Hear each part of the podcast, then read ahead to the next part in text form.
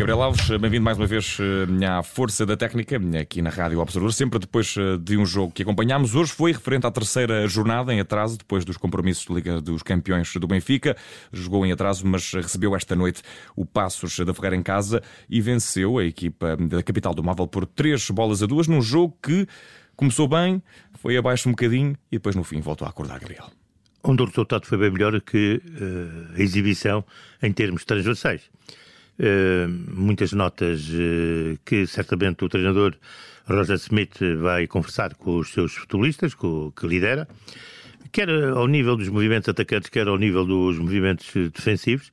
Um, uma equipa que chegou a ser pastosa, inclusivamente, a equipa do Benfica, com um lado esquerdo muito mais ativo que o lado direito, isto é, com desequilíbrios em termos de fluidez atacante.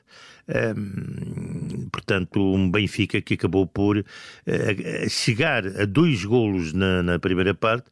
Um com um frango, eu diria, um frango monumental do guarda-redes, que denotou pouca segurança, e um segundo de um penalti que não existiu. Portanto, o Benfica vence ao fim dos primeiros 45 minutos uh, desta forma. Portanto, há que uh, reportar isto e sublinhar e definir.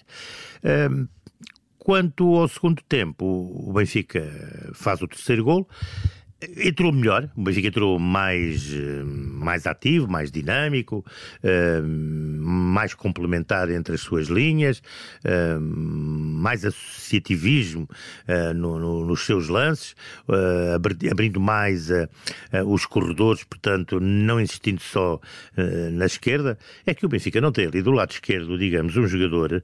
Eu, quando vejo o Real Madrid insistir no Vinícius, Vinícius, Vinícius, do lado esquerdo, mas é que o Vinícius é um jogador que faz profundidade e verticalidade e vai, e vai, e vai, e aguenta praticamente os uhum. 90 minutos. E, portanto, há movimentos combinados, há, portanto, combinações, uhum. Eh, há, há, jogo. Eh, agora, o Benfica não tem um jogador dessa, dessa, dessa estirpe, portanto, eh, há que fazer a variação do jogo exterior para o jogo interior, de um lado e do outro, a que o Benfica não fez. E recorde-se que o próprio golo primeiro sai de uma excelente combinação do lado do, do, do, do lado esquerdo. Bem, e, e a própria, o próprio terceiro gol também vem uh, da parte de, de, da parte esquerda, portanto, a parte da interior esquerda. Portanto, há que hum, variar mais eh, e isso trará outro tipo de, eh, de problemas a quem defende. Quanto à equipa do Passo de Ferreira, hum, quando saiu pouco em contra-ataque, uhum. mas a verdade é que quando sai em contra-ataque tem a hipótese de fazer o primeiro golo, com o Grimaldo a, a salvar. Depois faz, de facto, o primeiro gol, embora saia a partir de um lance de bola parada, mas que também esse lance de bola parada tinha nascido de uma jogada de contra-ataque. E depois, finalmente, também faz, na segunda parte, aquilo que se pode dizer no seu primeiro lance, à baliza contrária, um lance de contra-ataque e faz o, o seu segundo gol. Portanto, o Benfica tem também um lance de perigo por João Mário, uma bola oposta. Tem uma é? bola oposta e tem um lance de perigo ainda por eh, Gonçalo, uhum. não, por Henrique Araújo, que acaba por colocar mal o pé, o já pé de apoio, parte. já na segunda parte, já com o Gonçalo Ramos fora do jogo, já substituído.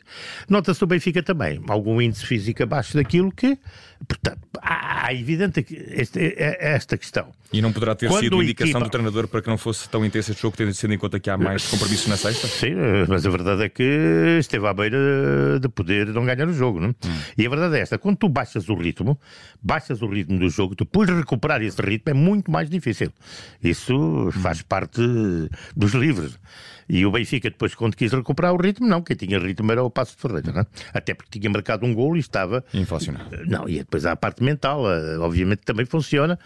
E, e tudo isso uh, vem de encontro a um jogo onde o Benfica ganhou, o resultado foi melhor que a exibição, sofreu os seus dois primeiros gols, não, não havia sofrido gols até esta altura, e portanto, uh, em termos defensivos, há que naturalmente criar ali outro tipo de soluções e atenções e concentração. E a fechar este a força da técnica, vamos precisamente saber uh, quem teve a força, ou o que teve a força da técnica. Olha, eu, eu dou para a força da técnica dois lances do o lance do terceiro gol do Benfica, que todo ele é muito bem gizado, uhum. passe vertical, e depois a assistência do, do, João Mário, e depois a forma como o Gonçalo Ramos faz, portanto a emenda, portanto na boca da baliza. É tudo bem uhum. feito, é bom futebol, é bonito, é bem gizado. E dou ao Coffee, no primeiro golo, portanto, da equipa do, do, do, do, do Passo de Ferreira, porque a bola vem muito bem batida, muito tensa pelo, pelo, pelo defesa uh, Antunes, e o Kofi ali em zona sem que praticamente ninguém dê por ele, faz um pequeno toque de cabeça uhum. que é chamada emenda para o gol que deixa o guarda-redes é, enganado. O, o, gol subtil que não dá hipótese. Ah, é, mas é muito bem marcado. Hum. Há que dizer, golaço. Resta saber se, se alguém jogou esta noite no Estádio da Luz à lei uh, da técnica da força. Eu não, não, não iria por aí, embora eu considere que Morato é um jogador que joga a lei da técnica da força. Ele faz bem, quando não consegue fazer mais nada, faz aquilo que se diz no futebol na gíria: bate, bate, tira daqui. Fica feita a força da técnica Gabriel Alves nesta vitória que deixa o Benfica como líder isolado do campeonato. Vitória por três bolas a duas, muito suada frente a um Passos de Ferreira, com muitas baixas, mas com muita atitude. A força da técnica estará de regresso quando regressar também o Gabriel Alves para mais uma emissão de esporte. Um abraço, Gabriel. Até à próxima.